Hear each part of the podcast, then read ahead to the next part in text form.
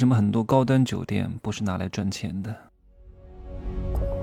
没有事实，没有真相，只有认知，而认知才是无限接近真相背后的真相的唯一路径。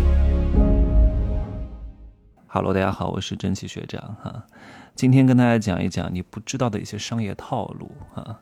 各位都经常住酒店吧？我也不知道各位住的是什么酒店哈。我是非常喜欢住好酒店的。我有时候出门呢，出去旅游，也就是以酒店为体验才出去玩的啊。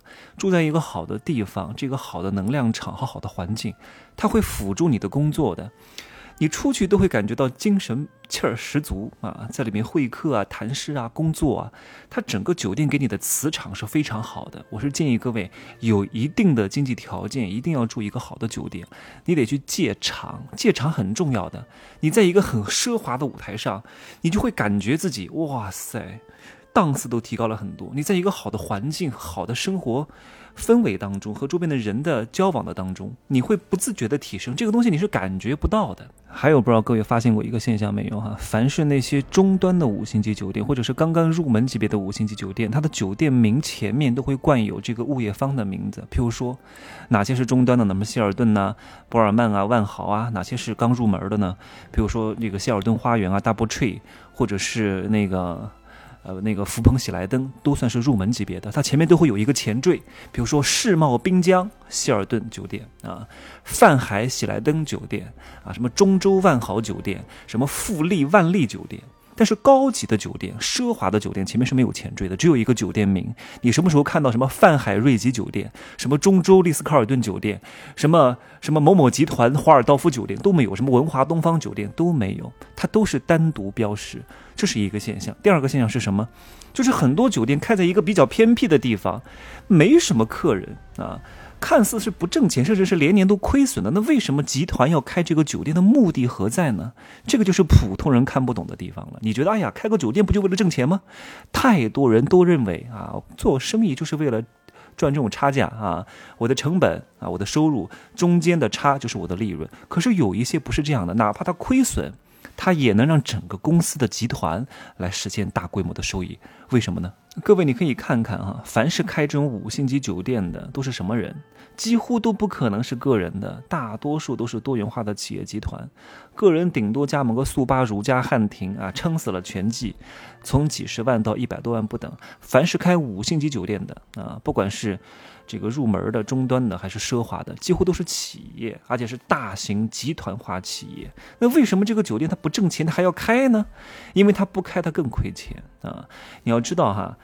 政府给企业批个地，不可能全都给你住宅性用地的哇，全都给你搞房地产啊，怎么可能？你必须要搭配相应的商业用地。那大多数，如果你地段很好。商业用地可以作为写字楼，能租得出去。那如果你这个地段不好，在郊区，谁去租你的写字楼啊？现在生意这么不景气，没有人会去租那么大的写字楼的，空置在那儿反而没有任何意义啊！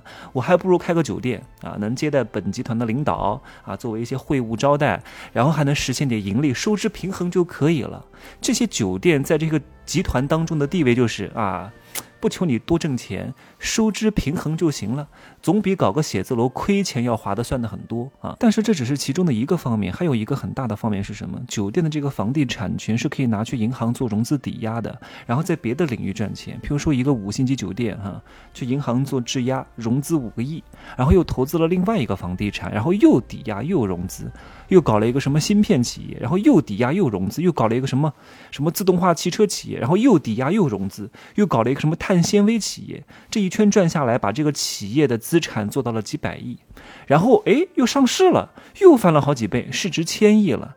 从二级市场当中赚钱，他根本不在乎这个酒店是不是亏损，这个酒店只是一个杠杆而已啊，放在那儿光鲜亮丽。你看我们集团啊，有一个大酒店来接待自己的高端用户，提升客户的服务感受，是这个作用，不是拿来挣钱的而且后期酒店的这个地皮会随着整体的经济增长，它也会升值，然后再通过股权一遍一遍的扩张和收割。表面上看起来好像不温不火啊，甚至还亏钱，但是早就把这个钱挣回来了啊。那我为什么今天要讲这个呢？对各位有什么好处呢？各位，当你能够好好的把这个商业模式看懂之后啊，你真的能省很很多钱，还能提升很多逼格。有我朋友圈的一定会经常看到啊，我在五星级酒店吃饭。其实能花多少钱？说实话哈，可能比你在商场里面的某一个还不错的餐厅吃饭还要省钱，逼格更高，环境又好，用料更好，不计成本。为什么？各位你想过没有啊？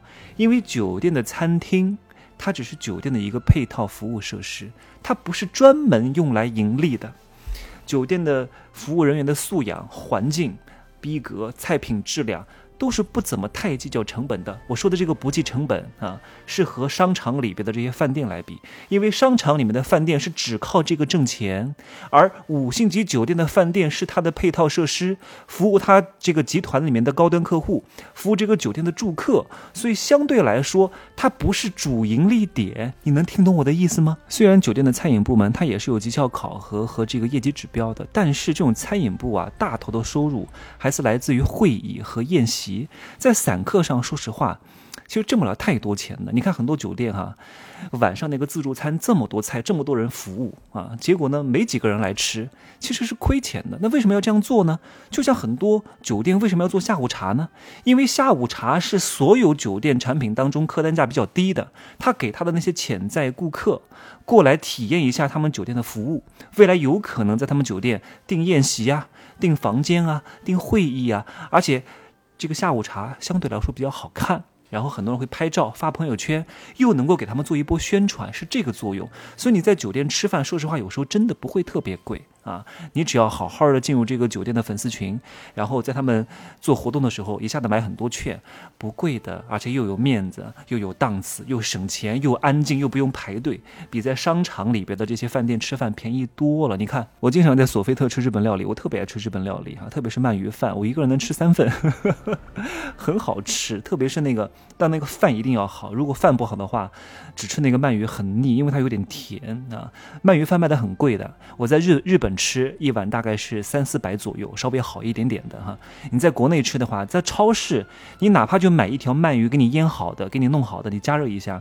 至少得八十块钱到一百块钱左右。你在外面无印良品啊，还不是环境特别好的那个店，无印良品那个店里面有卖那种堂食的鳗鱼饭，一份八十。我在索菲特吃啊，两个人打五折。提前哈，我要买一张卡，这个卡呢是雅高集团推出的饭卡，各位可以去买，非常划算，真的非常划算，两千块钱不到，里面包含了两晚的免房券。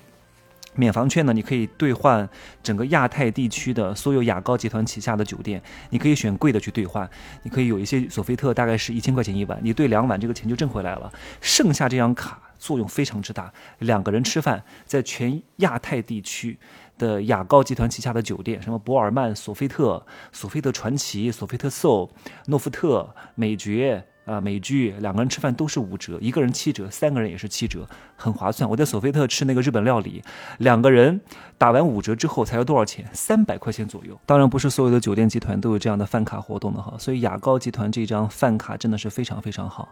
以前万豪集团呢有一张万裕会的卡，两个人吃饭也是五折，现在没有了，现在是万豪的白金卡，吃饭是七折。我是喜欢在五星级酒店吃饭的，因为呢环境好啊，人少，不用排队，服务人员。的素质相对比较高，而且食材一般是比较不错的，因为它不仅是靠这个挣钱，只是作为一个酒店的配套，服务这个酒店的住客，服务这个酒店的母公司的集团领导，所以在这个上面呢，他不会太计较成本。但是，一般人不知道啊，因为一般人周边的圈层，他不会经常去这种地方吃饭的呀，所以他一看，哇塞，这个装修这么豪华，门庭那么大，这个 挑高这么高，一定很贵吧？算了算了，不去吧，我就去旁边商场里面找个饭店吃。其实价格。有时候真的是差不多的，哼 关键是在于引路人哈。希望我能够给各位打开一片天地，用更少的钱享受更好的生活啊。今儿呢就说这么多啊，拜拜。